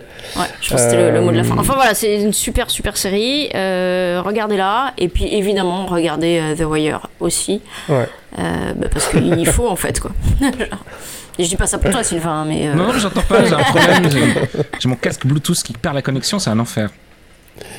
Euh, écoutez, euh, j'ai envie d'écouter un, j'ai envie de nous faire écouter un son, un son conclusif, et on va pouvoir passer à la dernière, à la avant-dernière partie de cette émission, puisqu'il y a le tirage au sort. Bah oui, quand même. Plouf. Parce que demain, c'est l'an dernier. Prenez la parole, prenez-la, mon vieux Je ne veux plus travailler avec toi, Berthier. Attends, tu me demandes de renvoyer Berthier, c'est ça? Oui, c'est exactement ça. Eh oh, attendez, qu'est-ce que j'ai fait? C'est dégueulasse Mais je te l'ai déjà dit, je ne supporte plus ta moustache. Doucement, Ménard. Est-ce que ça a déjà posé un problème à la boîte? Mais pas une seule fois en 25 ans de maison. Ah ouais? Et à la cogip hier. Attention, Berthier, s'il y a eu le moindre problème avec la cogip, il faut raser, mon vieux. Mais je veux pas raser Cette moustache, c'est justement ce qui me donne la force d'aller travailler tous les matins. Je veux nom d'une pipe, Berthier, ce n'est qu'une moustache, c'est quand même pas grand-chose, merde Attendez, tout va trop vite là, tout va beaucoup trop vite. C'est vrai, Berthier, vous seriez très potable sans moustache.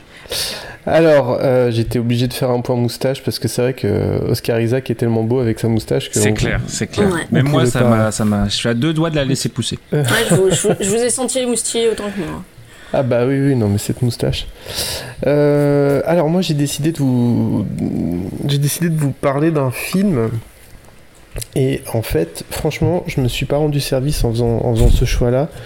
J'aurais vraiment dû euh, choisir quelque chose de plus simple, mais euh, mais j'ai laissé parler mon cœur et La euh, simplicité, c'est pour les faibles. Et comme d'habitude, voilà, et comme d'hab, c'est- une énorme erreur d'avoir laissé parler mon cœur parce que je suis un peu emmerdé. Euh, J'aurais aimé rédiger une chronique euh, ligne par ligne, bien propre et tout, pour, pour parler cor- correctement de ce film. Mais j'ai pas eu le temps.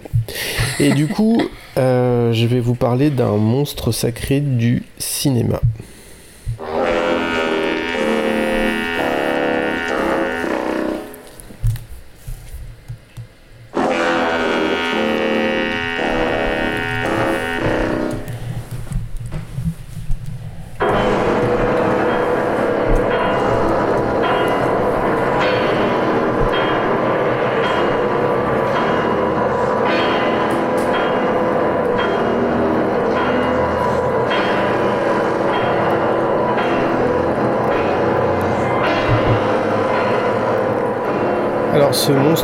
Ce monstre sacré, il est, il est monstrueux, il est, il est sacré. Euh, il s'appelle Godzilla. Il est né en, en 1954. Et euh, alors vous, vous, connaissez forcément Godzilla. Enfin, je veux dire, je, peux pas imaginer qu'il y ait quelqu'un qui écoute ce podcast qui connaisse pas Godzilla. Enfin, pas, personnellement, évidemment, mais en tout cas euh, qui n'ait jamais entendu parler de de, ce- de ce monstre. Ce qu'il faut savoir avec Godzilla, c'est que quand il a été euh, quand il introduit dans le, cinéma en, en 1954 par Ichiro Honda et, les producteurs et, les auteurs, euh, c'était euh, avant tout une parabole du risque nucléaire et du, danger nucléaire pour le monde entier. Quoi. Enfin, évidemment spécifiquement pour le Japon, puisque Godzilla est, un monstre japonais, mais ça allait au-delà de ça. Euh, donc, là, donc Godzilla, ça a toujours été une parabole à la fois de, de ce que peut re- représenter comme euh, danger la nature, mais c'est pas c'est pas la nature elle-même qui, est- qui représente un danger pour l'humanité, c'est la nature qui a été corrompue par l'activité humaine. Et j'en viens, alors je fais un, un fast-forward dans le temps. Euh, donc Godzilla est né en 1954, il a eu droit à énormément de films euh, au Japon qui ont eu un grand succès, qui ont aussi euh, du succès euh, à l'international. Ça a, ça a donné en 1998 un très mauvais film américain, euh, mais dont on aime bien parler régulièrement parce que parce que voilà parce que parce qu'il était mauvais, mais qu'en plus il y avait Jean Reno dedans. Et, euh, et c'est bon voilà, je sais pas, on a Le toujours film pas qui nous rappelle Jean que Reno. tous les Français s'appellent Jean quelque chose. hein. C'est vrai. Et, hum, et en fait, euh, on, est, on est en 2016. Il y a déjà eu trois, grandes périodes de, de Godzilla. Euh, la période Showa, qui est la première grande période de Godzilla de, de 1954 à, à 1900. alors je crois qu'elle se termine en 1976 ou 78, je sais plus quand est le dernier film. 76, je crois. Ouais, 76. Après, il y a la période dite Heisei qui est. euh, Donc, la période Showa, c'est un peu n'importe quoi. hein. C'est un peu les. Il y a le premier Godzilla de 54 qui est tr- très sérieux, très sombre, en noir et blanc et tout. Après, petit à petit, ça va devenir de plus en plus n'importe quoi et ça va très rapidement devenir. euh, euh, des mecs en costume de, de monstres en caoutchouc qui se tapent dessus et bon moi j'ai ça dans mon cœur très profondément mais voilà Mais c'est ça qu'on veut en même temps. disons, disons qu'on on perd un peu le côté, euh, un peu le côté fable, euh, fable presque politique euh, qu'on avait dans le premier. Mais on gagne beaucoup par contre en termes de catch entre monstres. Ça c'est ça c'est vraiment bien. Euh, C'est bien aussi, hein. c'est ce que j'aime. Euh, ensuite, il y a la période d'essai, elle est très, euh, elle est un peu plus, un peu plus, un peu plus rugueuse. Euh, ça, ça débute au début des années 80, ça se finit euh, dans le cours des années 90.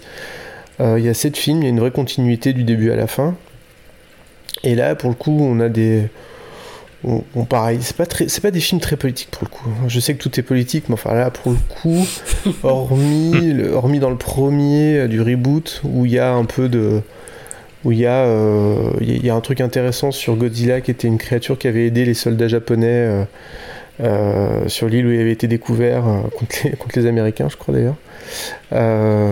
Bon, c'est pas, c'est pas, voilà, c'est pas, c'est pas, c'est pas extrêmement politique. Euh, il faut savoir que Godzilla est quand même une des icônes les plus importantes de la pop culture japonaise. Et vous savez à quel point c'est quand même difficile de faire euh, se mélanger euh, de la pop culture de masse, euh, quelle qu'elle soit, avec, avec des idées politiques, surtout un peu, un peu subversives, quoi. Un peu impertinentes. Et puis, après, il y a une troisième période que je trouve assez médiocre, personnellement, qui est la période dite Millennium, qui, a, qui a consisté en 4-5 films, fin 90, début 2000. Et donc, on, se retrouve en 2016. On n'a pas entendu parler de Godzilla au Japon depuis 12 ans. Euh, c'est long, 12 ans. C'est long, 12 ans sans film euh, Godzilla produit au Japon. Euh, entre temps, il y a eu le Godzilla de 2014 de, Gareth Edwards aux États-Unis. Il y a eu euh, évidemment le Godzilla 88 de Roland Emmerich dont on a parlé tout à l'heure. Et, euh, à ce moment-là, euh, la Toho décide de confier un reboot euh, de Godzilla à, à Hideaki et, Shinji Higuchi. Alors, qui sont euh, Hideaki et Shinji Higuchi Peut-être que ça, vous, connaissez Godzilla, mais ça, peut-être que vous ne savez pas qui, ils sont. Euh, Hideaki c'est le créateur de Evangelion, Evan- Evangelion, comment on dit? Je sais jamais, je, je me suis comment on dit ça. Moi je dis euh, Néon Genesis Evangelion, mais euh, Ah oui. chacun dit comme il veut. Ouais, mais quand tu dis ça, après tu commences à chanter la chanson. C'est ça. Pardon. Pardon. après, c'est parti, on peut faire le point The Wire. C'est-à-dire qu'en fait, pour David Simon, on n'a pas parlé de The Wire, et je pense pour euh, Adeaki Anno, on ne parle pas de- d'Evangelion. C'est exactement ça. Mais, mais euh, Hideaki Anno, il a pas fait que Evangelion, loin de ça. Il a fait aussi euh, séries hyper intéressantes. Il y a, il y a Gunbuster que je, trouve, euh, que je trouve assez intéressante, dont on parle pas souvent. Il y a évidemment euh, Nadia, le secret de l'eau bleue, à laquelle je n'arrive pas encore à adhérer, mais ça viendra. Euh, et qui est un shoujo que j'adore.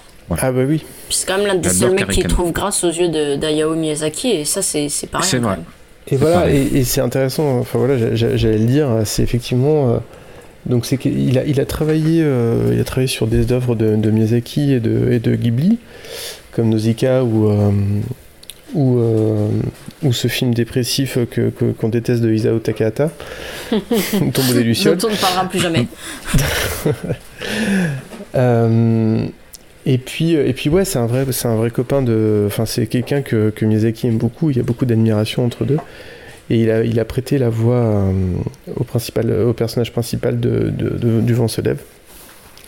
Et c'est une belle histoire d'ailleurs. Euh, Shinji Higuchi, c'est plutôt un gars qui est un spécialiste des effets visuels. Euh, vous l'avez vu, enfin si vous avez vu des, il a réalisé des films de, de Keiju, enfin il a réalisé une, une live adaptation, une adaptation live de, l'attaque des Titans c'était pas terrible honnêtement. Il a travaillé sur Gamera the Brave, ça c'est très très très bien par contre. Et puis, euh, et puis voilà, c'est un vrai spécialiste des effets visuels. Il a, il a travaillé sur beaucoup de, beaucoup de films euh, de science-fiction euh, et effets spéciaux japonais. Bon, donc euh, c'était ça pour vous donner un peu de contexte. Pourquoi Et, j'ai et- parlé et de pardon, juste pour euh, revenir, parce que Oui. du coup, je trouve qu'il y a un parallèle aussi avec Godzilla. Ils ont fait tous les deux, c'est le court métrage Giant God Warrior, Voilà. Pierce in Tokyo, et enfin que je trouve magnifique. Et qui est une vraie, et- euh, et- qui a du Godzilla en lui quand même, je trouve. Et alors euh, voilà, donc euh, qui, qui est un- une sorte de prequel de Nausicaa, Mm. en fait, qui raconte l'histoire qui se passe, euh, co- comment le monde a été détruit euh, avant l'histoire qu'on voit dans, dans Nausicaa. Et, et effectivement, esthétiquement et visuellement, euh, il y a beaucoup de choses. alors c'est un court métrage en, en prise de vue réelle, qui effectivement préfigure beaucoup de choses qu'on voit dans, dans Shin Godzilla. Donc, euh, donc, euh, donc voilà, donc moi le film qui m'intéresse c'est Shin Godzilla sorti en, en 2016, euh, qui est un film extrêmement étonnant. euh, je pense que c'est un film qui est étonnant pour tout le monde en vrai. C'est un film qui est étonnant si vous êtes familier avec l'esthétique des kaijus, des, des monstres géants qui se tapent dessus. Mais c'est un film qui est aussi étonnant si vous y connaissez pas forcément grand chose à la base. Parce que c'est un film, c'est un film de cabinet. C'est-à-dire que c'est un, film qui raconte effectivement euh, l'arrivée d'une bah, d'une nouvelle itération de Godzilla. Alors, euh, il n'y a pas de continuité avec les Godzilla précédents, hein, c'est un nouveau Godzilla. Mais là où précédemment euh, les films de Godzilla pouvaient parler de, bah, de, de, de, de- de missiles, de dangers nucléaires, ou de, euh, enfin de dangers nucléaires euh, suite à des, bombardements, ou à des essais nucléaires comme dans la version 98, là, euh, bah, celui-là fait directement euh, écho à Fukushima. Et c'est un film qui, veut directement mettre le doigt sur. Enfin, directement, oui et non, on va y revenir. Sur ce qui s'est passé ou ce qui s'est mal passé à, Fukushima, quoi.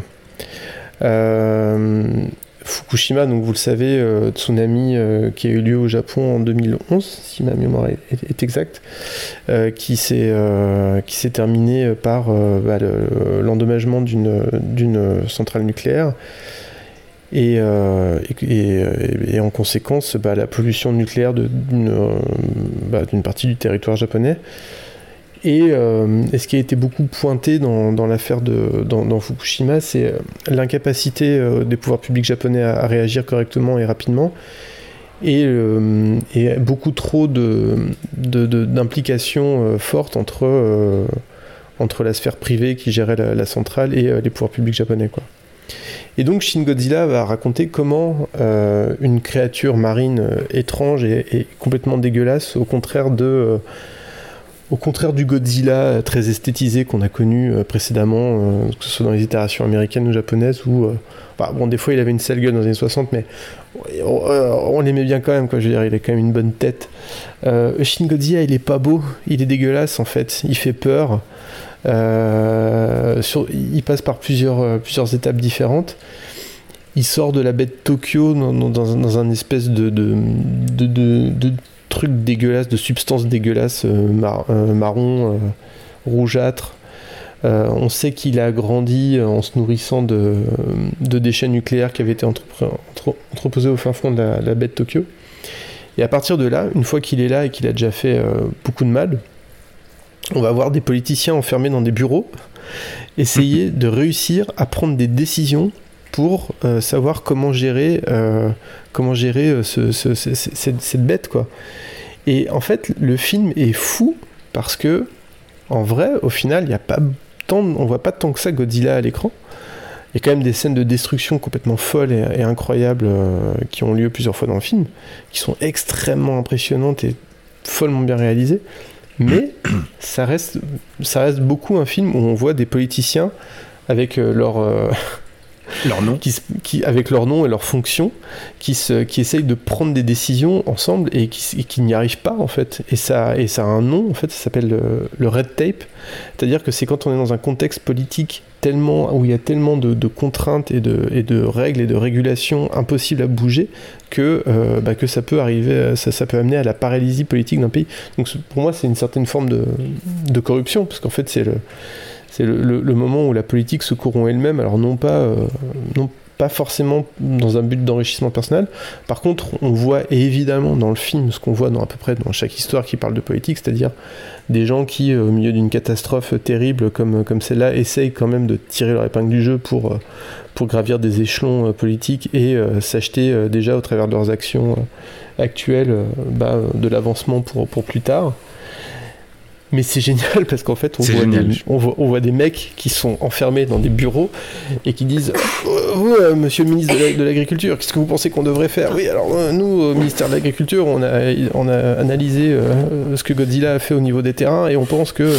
oui, et vous, et vous ministère de l'Écologie Oui, non, on pense qu'il ne faut pas abattre Godzilla parce que c'est une créature très importante.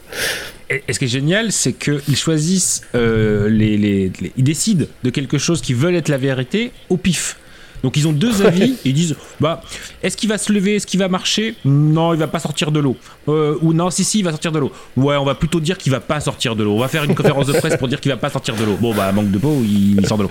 C'est moi ça m'a fait... fait avec le Covid après. Hein. C'est exactement ça. C'est totalement. Euh, c'est Covid le film. Hein. C'est ça et c'est imaginer la maison qui rend fou des 12 travaux d'Astérix. C'est vraiment ça. C'est-à-dire qu'en gros, ils se, ils se réunissent pour euh, dire qu'il faut euh, lancer une crise et que donc du coup, il faut qu'ils changent de salle parce que la salle de la crise, c'est pas la même salle où on décide qu'on est dans une crise et ainsi de suite. Et donc du coup, ça donne des, passages à la fois extrêmement surréalistes et à la fois extrêmement drôles, parfois triste à pleurer. Euh, donc, et c'est, c'est, ça, ça, reste fou. Tout ce passage-là du début du film est relativement fou. En fait, le film se déroule en deux parties assez distinctes. Il y a une première partie où c'est vraiment l'émergence de la bête, personne ne sait ce qu'il faut faire. Euh, donc ils sont, il y a le Premier ministre qui est, euh, interprété par Reno Sugi, qui est un, comédien euh, japonais extrêmement connu et reconnu. Enfin, il y a d'autres comédiens très importants dans le film, qu'on a vu chez Kitano notamment. Et, là, enfin, voilà, personne ne comprend ce qui se passe. Il y a évidemment une jeune garde politicienne qui essaye de dire attendez, peut-être qu'on pourrait faire différemment, etc. Qui évidemment se fait, se fait envoyer paître. Et, alors, le tour de force de Hideaki Anno dans ce film, c'est d'être capable de filmer des scènes de discussion de, de, bureaux euh, politiques avec un dynamisme fou qui fait qu'on s'ennuie jamais en regardant, euh, en regardant ces gens en train de, en train de discuter. Alors, il, déjà, il, il, fait beaucoup de mouvements de caméra euh, sans que ce soit ridicule et pénible. Il alterne un peu les gros plans, les plans d'ensemble de la salle. et, et, et, puis, il y a une utilisation de la musique, dont une qui est tirée de, de, de Néon, Néon Evangelion. Evangelion qui est celle-là et qui me rend absolument dingue. Bien sûr.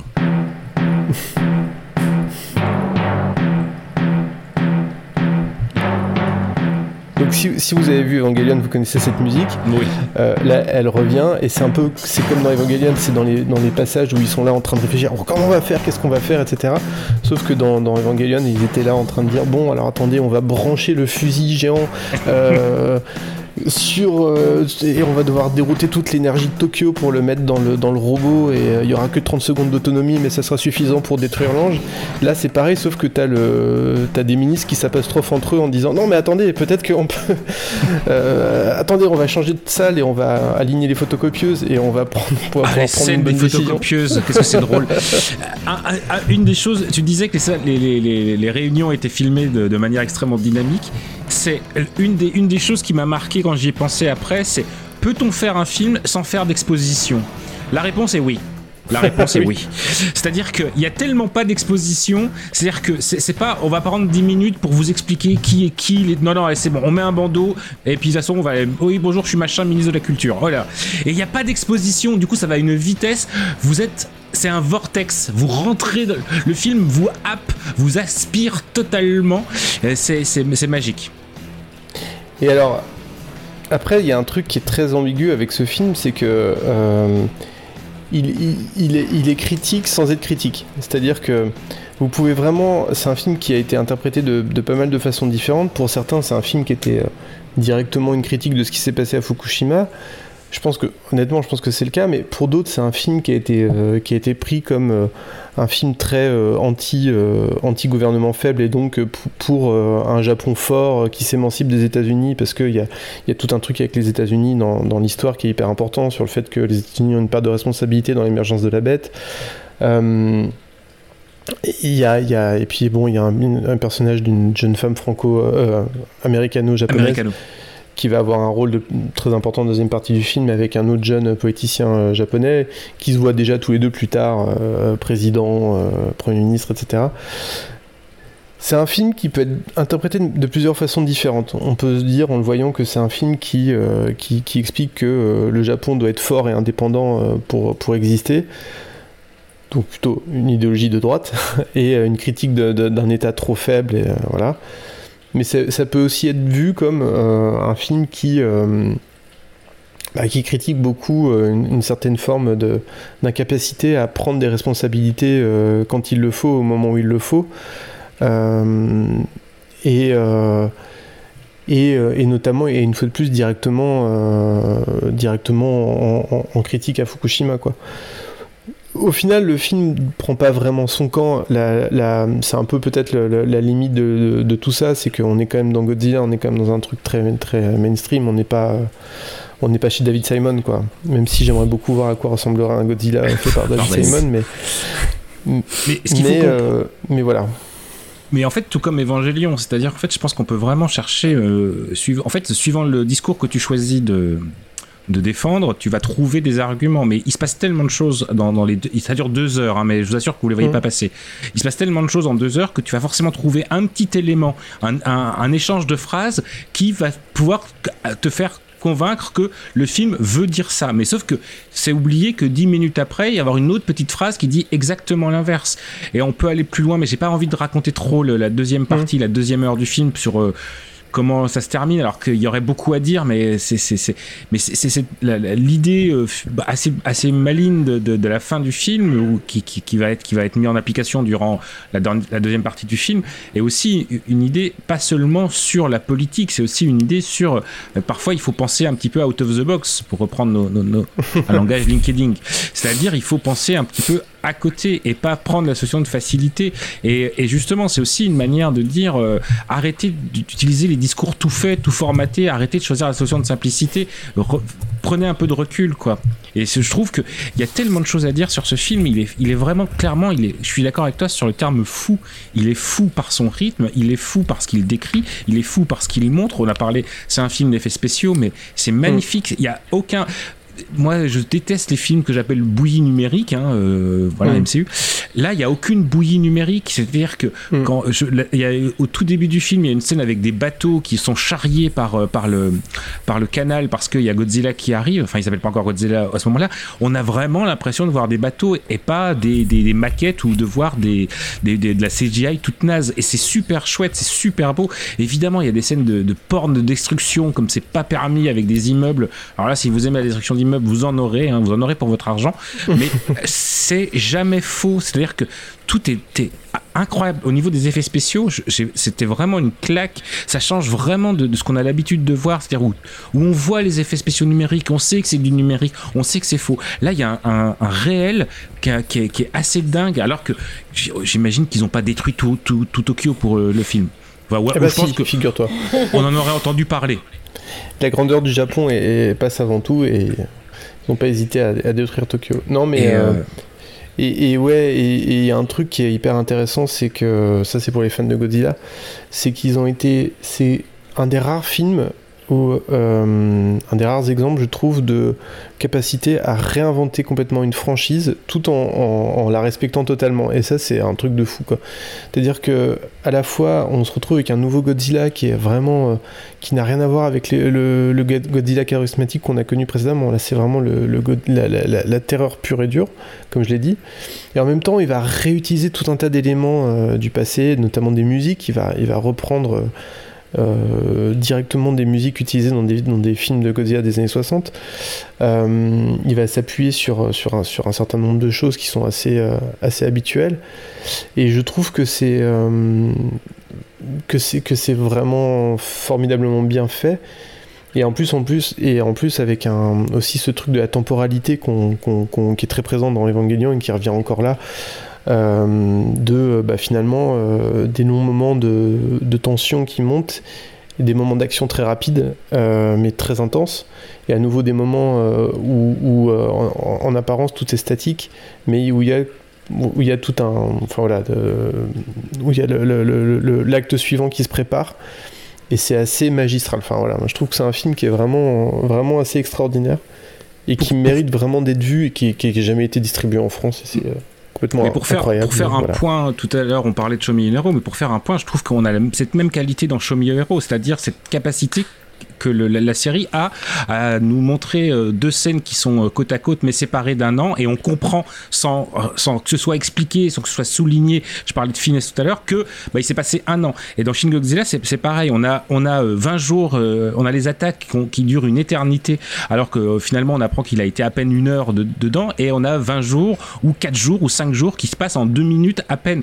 Et, que, et tout reste toujours extrêmement compréhensible et tout reste extrêmement fluide. Et c'est- cette narration là qui qui qui qui, euh, qui, qui- qui est fluide c'est ça, ça apporte énormément c'est à dire qu'en fait on n'est jamais perdu même si ça va parfois très vite Voilà.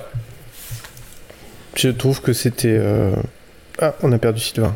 Non, Non, Sylvain, je je reviens. Non, non, Ah, juste, on te voit plus. juste son image. Bon, voilà. Euh, Florence, toi, tu t'as pas eu le temps de le voir, je crois. T'as pas eu le- En fait, j'ai l'occasion de le voir. j'ai vu la moitié. Euh, mais, mais quelle moitié Non, mais bon, déjà, effectivement, hein, c'est, Bon, moi, enfin, en même temps, Godzilla, euh, euh, à part, euh, à part le, le- le- les troncs de 98, euh, sinon, euh, même, même ceux qui sont. Godzilla, je trouve que même quand c'est pas bien, c'est bien quand même, souvent. et, et donc voilà, donc je vais terminer de le, de voir, c'est prévu. Mais oui, c'est, euh, administration, euh, de, administration de movie. c'est ça et, et c'est super en fait parce que bah, moi ce que j'adore chez Godzilla c'est que depuis, depuis des décennies on parle de tout en fait avec Godzilla quoi. C'est Oui. c'est vraiment euh, enfin tu vois c'est toujours un, un super euh, super Alors- prétexte et en même temps il a des super euh, méchants contre lui il a tout et, euh, et du coup je trouve ça comme tournure enfin comme euh, comme approche je trouve ça super euh, bah, super intéressant quoi. Ah, on, Ouais, parle aussi, on, parle, on parle beaucoup aussi de monstres qui se tapent dessus quand même. C'est quand même le. ouais mais C'est rien que ça. surtout. Puis en plus, euh, c'est- c'est c'est dans Godzilla qui a, qui a Motra et j'ai une passion euh, démesurée pour, euh, pour Motra en fait. Et ce, ce qui est bien dans Godzilla aussi, c'est enfin dans, dans, dans Shin Godzilla, c'est que quand effectivement, comme moi, on est assez fan d'Anno, il y a plein de moments où t'es t'es en mode genre, ouais, j'ai la ref grand. Et, euh, mais c'est- très rigolo et c'est justement fait avec euh, grande subtilité, euh, notamment je trouve sur les scènes de foule ou sur les scènes d'évacuation où, euh, Mm. où là on se dit ah il y, a un- il y a un petit truc ou sur le, le, le, le- le- le fait qu'il y ait beaucoup de texte parfois à l'image ou des choses comme Mm. ça où on, on sent que c'est un peu ces, ces, ces marques de fabrique mais c'était enfin voilà moi je l'ai vu et j'ai trouvé je suis pas particulièrement fan de, de, de Godzilla hein, je préfère prévenir qu'on n'est pas mais j'ai j'ai- j'ai- j'ai- j'ai surkiffé Bon, bah écoute, ça me fait plaisir. C'est-à-dire que juste après ce podcast, Sylvain, il va faire tout The Wire et David Simon et tous les Godzilla du début. hein. je vais, j'ai deux écrans je ferai euh, un sur chaque je pense que je comprendrai tout voilà, ouais, large. Non, par, contre, par contre, alors, des Godzilla, effectivement, dans, dans, dans celui-là, vaut mieux pas partir. Mais euh, mais un truc euh, que j'ai que j'ai oublié de dire sur euh, sur Show Me Your Hero et sur David Simon en général, c'est que c'est des séries. On évite de hum, comment dire de faire ça euh, pendant qu'on fait son repassage, sa cuisine et tout. Si on si on veut un petit peu suivre, euh, c'est un peu des séries où quand t'as loupé 10 minutes, tu reviens en disant mais qu'est-ce que qu'est-ce Alors, que quoi Shin en fait Godzilla, c'est c'est pareil. hein, C'est pire. coup, oui, voilà, c'est pareil. Mais les Faut- vieux faut- Godzilla, par faut- contre, ça- c'est beaucoup Ouais. plus simple. Oui, Euh, en termes de narration, tu, tu peux éventuellement aller faire pipi et revenir. Ça, ça, normalement, ça, c'est bon. Tu suis. J'irais pas fois- dire. Pardon. J'irais pas jusqu'à Ouais, dire que. Shin Godzilla, tu, tu, tu clignes des yeux, tu, tu comprends plus rien, mais euh, parfois ça va, ça va assez vite. Bon, écoutez, on, on va s'écouter un jingle et puis on va aller sur euh, plouf-plouf.fr. Yes Mon passe. Mon... moment. Intelligent Ah oui, très au-dessus de la moyenne. Répugnant Oui. On n'a jamais vu plus répugnant. Émouvant Très émouvant. Sinistre Oui. Drôle? Oui. Vous allez voir. Très drôle. Alors fascinant Certes. Alors il est exceptionnel Oui. C'est un monstre. Un vrai, si j'ose dire. Comme il n'en existe plus. C'est Godzilla. Mais c'est aussi Ah oui. le fruit monstrueux, vénéneux, mais inévitable d'une époque. Tellement Godzilla. Et nous aussi. ok, surtout nous. Bon. On avait demandé aux gens, parce qu'on est comme ça, de nous envoyer sur Twitter des propositions à mettre dans le choix pot. Je les ai Ouais. tous notés. Ah, c'est cool. Moi, je vous propose qu'on on mette chacun notre proposition, soit qui vient de Twitter, soit que vous avez euh, récupéré vous au cours de vos tirages au sort. Et puis, je sais pas, qu'est-ce qu'on fait? On en rajoute deux ou trois de Twitter? Ouais, peut faisons faire ça. ouais. Allez, faisons ça. Euh, Est-ce que Sylvain, t'as déjà ton, ton choix personnel à toi? Alors j'ai j'ai pas de j'ai pas de choix euh, personnel, mais il y a un truc qui m'a fait rire, qui est au pif, qui est la représentation de Fresnel. Fresnel. Je pense que vous connaissez tous, vous savez tous ce que c'est. C'est la représentation de Fresnel, ou le diagramme de Fresnel, c'est un outil graphique qui permet d'ajouter, de soustraire, de dériver et d'intégrer des fonctions sinusoïdales de même fréquence. Et vice-versa. Et voilà. Donc je me suis dit, bah voilà, euh, le- le- on n'a jamais parlé physique, donc euh, Alors, on a- avec euh, l'histoire des, des- des femmes de la NASA, on n'était pas loin quand même.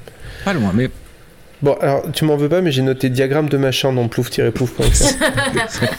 ça passe.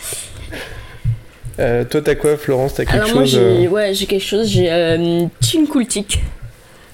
pardon Chinkultik, Chin- Chinkultik, Chin- Chinkultik ou, ou Chinkultik, je, je ne sais pas, je, je ne suis pas sûr de la prononciation, qui est un site archéologique mexicain renommé pour son mirador de l'âge Oh classique. Pas le Mexique encore. Non mais c'était pour les Mayas et tout, en fait j'aimais bien, et puis, euh, et puis pour le, tu vois, on n'a pas fait les Mayas. On a fait Mexique, mais on n'a pas fait les Mayas. Et toi, Martin? Alors moi, euh, bon, euh, j'ai euh, choisi la liste, une liste de chiens de fiction. Parce que, Ah. Oh la vache. parce que voilà quoi. Donc j'ai une liste de chiens de fiction qui rassemble une liste de chiens de personnages canins présents dans des œuvres de fiction.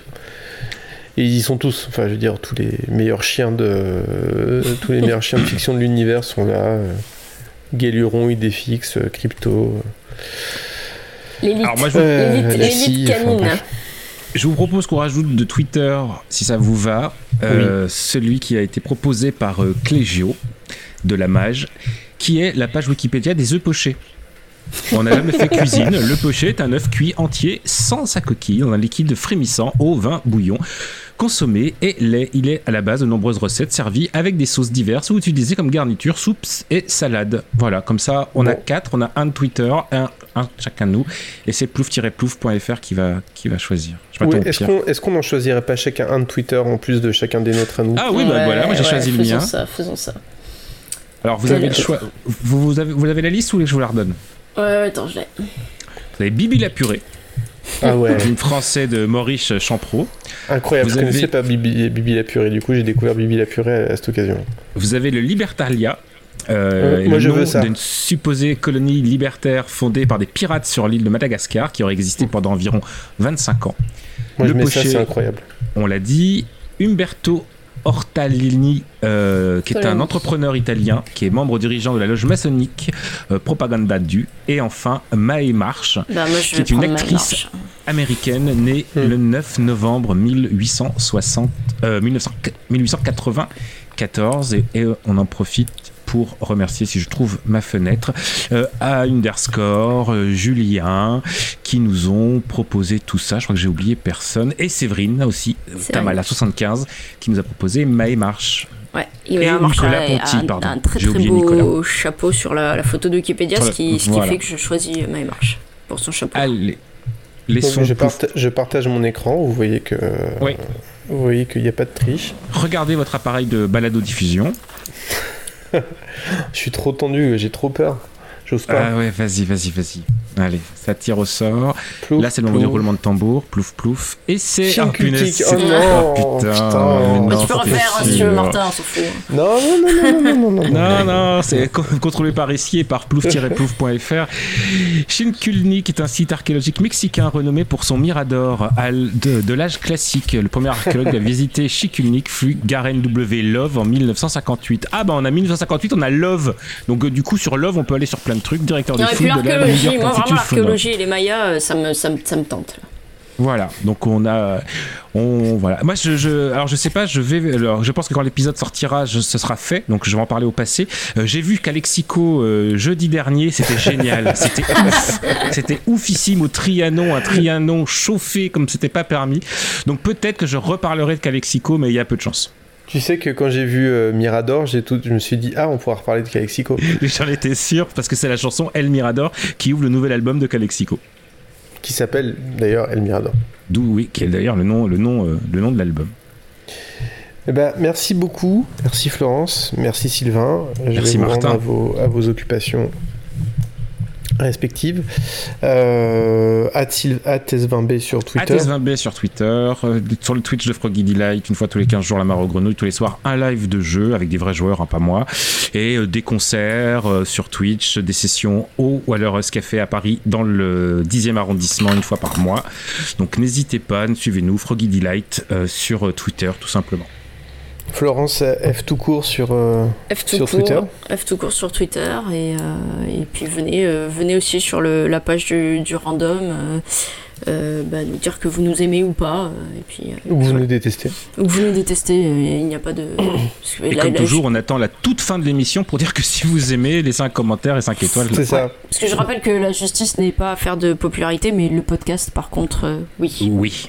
Mais je crois que je, je mettrai cette phrase là qu'on entend maintenant qui dit qu'il faut mettre 5 étoiles au podcast sur euh, partout où vous pouvez au début de l'émission. Comme ça, ça au début de l'émission et à la fin de l'émission. Voilà.